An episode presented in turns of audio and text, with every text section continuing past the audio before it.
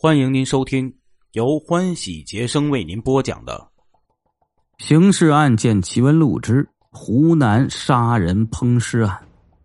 天下奇案有背后隐情九转八折，有身前案情扑朔迷离。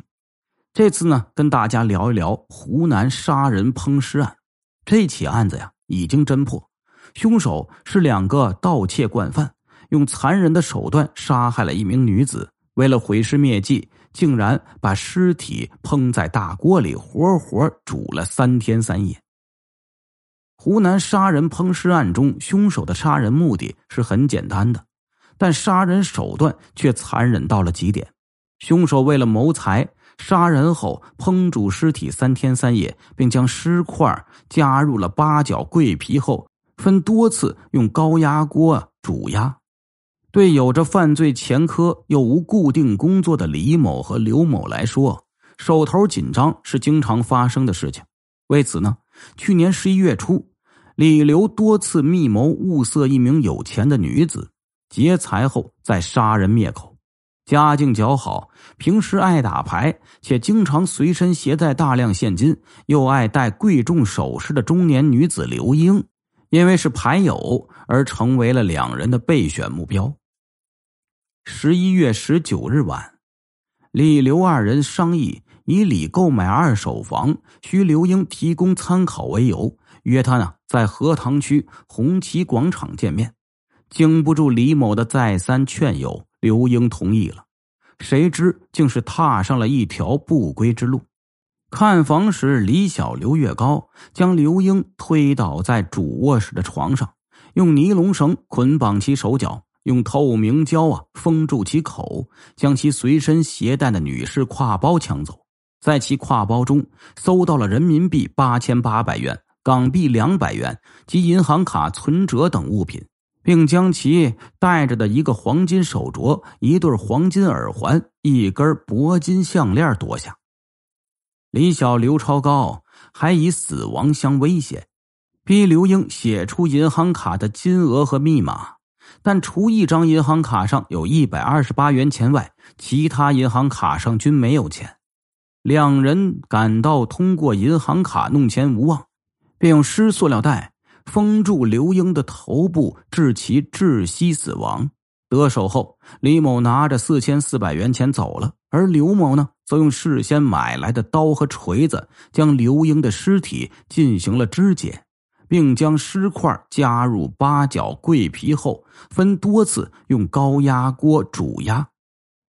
随后，刘某用刘英的手机给里面写有姐姐的号码发了条短信，让姐姐觉得刘英还活着。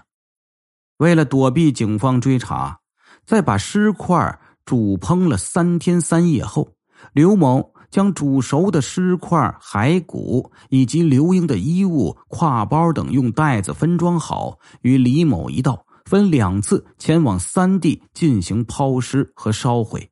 其中最远的抛尸地在湘潭。十一月二十二日，李刘两人将从刘英身上抢来的饰品，以一万一千五百元的价格卖给新达寄卖行老板曾某。后，曾某又以一万三千三百八十元的价格转卖给了个体商贩，从中牟利一千八百八十元。经鉴定，上述物品值一万八千五百三十元五角五分。不过，李刘二人很快就被警方警觉，而后通过详细调查，两人都被捉拿归案。该案件二十三日开庭审理，法庭上。被告人却丝毫未呈现出一丝悔意。据查，李晓今年五十岁，一九九七年十月因犯盗窃罪被长沙市中级人民法院判处有期徒刑十五年。刘月高今年四十八岁，一九九二年三月二十三日因犯盗窃罪被长沙县人民法院处有期徒刑四年。两人均系湖南省株洲市无业人员。株洲市人民检察院指控称，二零一二年十一月初，被告人李小刘月高多次密谋要物色一名有钱的女子，劫取其钱财，然后杀人灭口。李晓在打麻将时认识受害人刘英，听说呢刘英是搞批发的，便认为刘英一定很有钱，所以两人就想到了诱骗刘英至刘月高家劫取其钱财，事成后杀其灭口，并由刘月高毁尸灭迹。为了这件事儿啊，被告人李晓、刘月高一起购置了不记名的手机卡、高压锅。假发、软骨刀等用于作案的工具。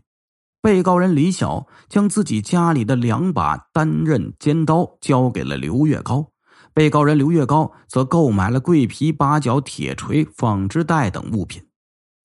二零一三年七月二十三日上午，株洲荷塘区杀人碎尸主尸案在株洲市中级人民法院开庭审理。被告人刘月高、李晓。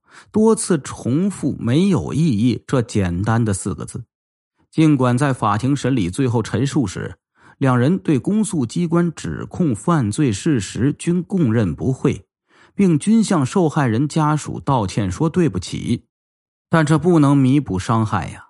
受害人刘英的家属一致要求法院判处两人极刑，至此骇人听闻的湖南杀人主尸案才算是告终。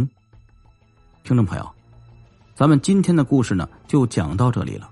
这个案件其实很简单，也没有什么太复杂的侦破过程。关键就是这两个凶手他毁尸灭迹的这个手段简直太残忍了。我也不想多说了啊。当然，最后他们也受到了应有的惩罚。在这里呢，希望各位能够帮助杰生分享一下声音和专辑。现在喜马有活动，大家帮我分享达到一定的数量，喜马会给我流量金的支持。用这个流量金呢，咱可以把咱们的专辑放到首页去推广。您分享，我上首页，咱们共同一起把这张专辑做好。感谢您的帮助与收听。